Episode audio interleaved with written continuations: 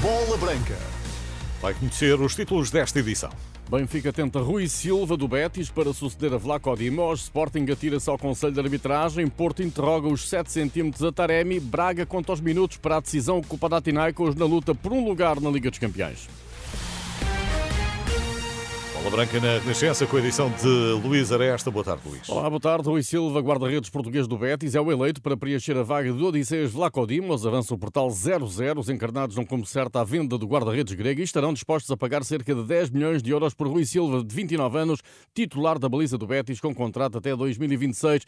Foi Manuel Machado que lançou Rui Silva na primeira divisão como treinador do Nacional da Madeira na época 2012-13. Em declarações a bola branca, Manuel Machado aposta que Rui Silva será a curto prazo a primeira opção de Roger Schmidt na baliza do Benfica. O antigo treinador de Rui Silva explica porquê. Foi um jogador que eu vi ainda muito jovem, não é? E no qual apostei, até um bocadinho contrariando a opinião da administração do Clube Desportivo Nacional na altura. O facto é que o jogador deu uma belíssima resposta, entrou no mercado, foi transferido para a Espanha, já chegou à seleção nacional, embora pontualmente, e por isso tudo o que eu posso dizer relativamente ao atleta é, vai no sentido positivo. E julgo que se chegar ao Benfica, chega por mérito próprio e será um fortíssimo candidato ocupar a, a posição de, de, número um relativamente às escolhas que o, que o técnico alemão do Benfica venha a fazer. Manuel Machado sobre Luís Silva, guarda-redes titular do Betis, apontado para suceder a Vlaco Dimos no Benfica. Já o defesa João Vitor terá preferido continuar na luz, a ser emprestado ao Las Palmas.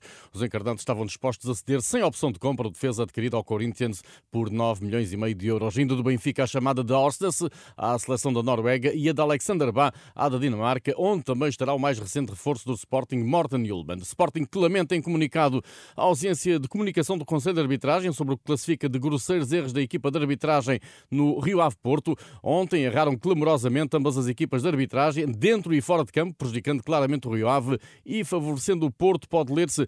Os Leões consideram por isso que seria expectável que, dadas as evidentes e graves falhas, em nome da coerência e no seguimento sucedido com o erro de vídeo-árbitro no Casa Pia Sporting, o Conselho de Arbitragem viesse reconhecer os erros, lamentar o sucedido e tomar medidas. Porém, omitiu se de intervir, decidindo apitar para o lado, remata o comunicado do Sporting. Já o Porto continua a interrogar-se sobre os 7 centímetros no fora de jogo assinalado a Taremi no gol anulado em Vila do Conde.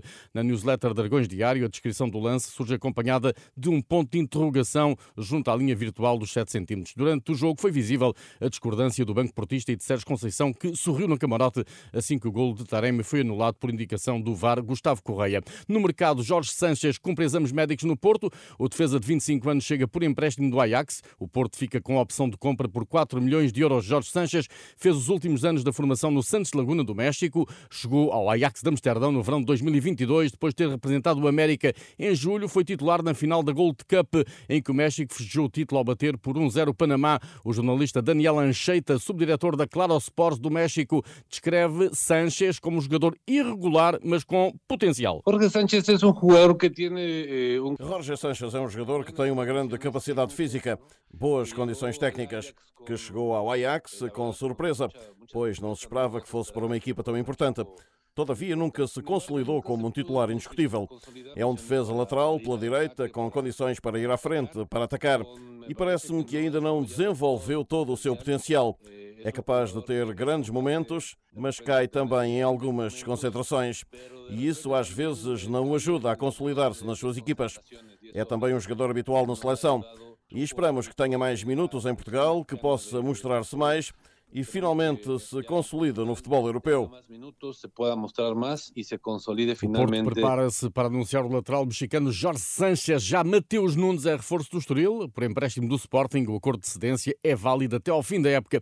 Chegou o momento decisivo para o Braga na Liga dos Campeões, uma vitória ou um empate com o Panathinaikos hoje em Atenas coloca o Braga a par do Benfica e Porto do sorteio da fase de grupos da Champions, quinta-feira às 5 da tarde no Mónaco. A qualificação garante um encaixe imediato de 15 milhões e 600 mil euros. Esta verba a que somar cerca de 14 milhões de euros resultantes do ranking a 10 anos da UEFA. Está a fazer justamente 11 anos que o Braga se apurou pela segunda vez para a fase de grupos da Liga dos Campeões ao eliminar a Udinese no desempate por penaltis. Foi Ruben Micael eh, que desferiu o remate decisivo da marca dos 11 metros. O mesmo Ruben Micael que quando a Udinese vencia por 1-0 foi lançado no jogo por José Peseiro para pouco depois marcar o gol do empate do Braga. Momentos inesquecíveis eh, para Ruben Micael. Boas recordações, como é óbvio o Peseiro, na altura, fez uma gestão muito boa da, da, da equipa. Depois de nós estarmos a perder um zero, uh, ele colocou as peças que, que, que, que, tinha que colocar e nós conseguimos empatar. e o Ruben uh, entrou aos 60 e marcou aos 71. É verdade, fez o gol no empate, criamos várias oportunidades para, para matar o jogo, não conseguimos nós fomos para os penaltis e, e, nós fomos felizes e também acabei por marcar o último penalti.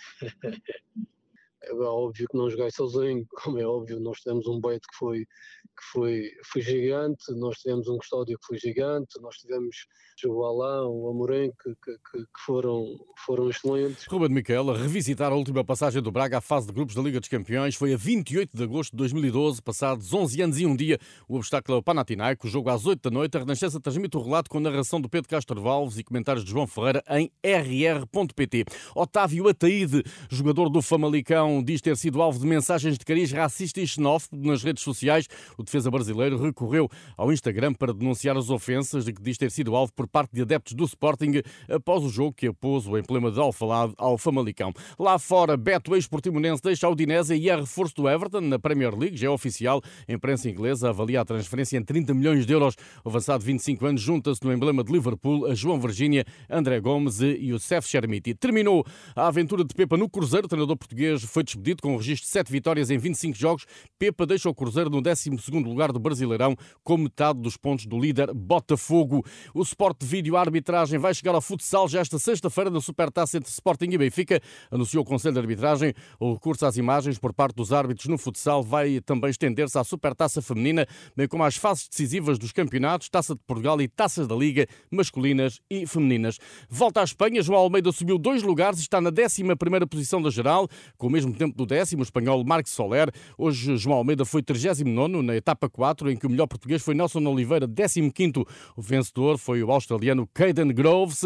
A liderança continua entregue ao belga Remco Evenepoel, com 5 segundos de vantagem sobre o espanhol Marcos Soler. Com o na estrada, a polícia espanhola anunciou detenção em flagrante delito de quatro pessoas que se preparavam para derramar sobre os ciclistas 400 litros de azeite. Tudo em rr.pt. Boa tarde.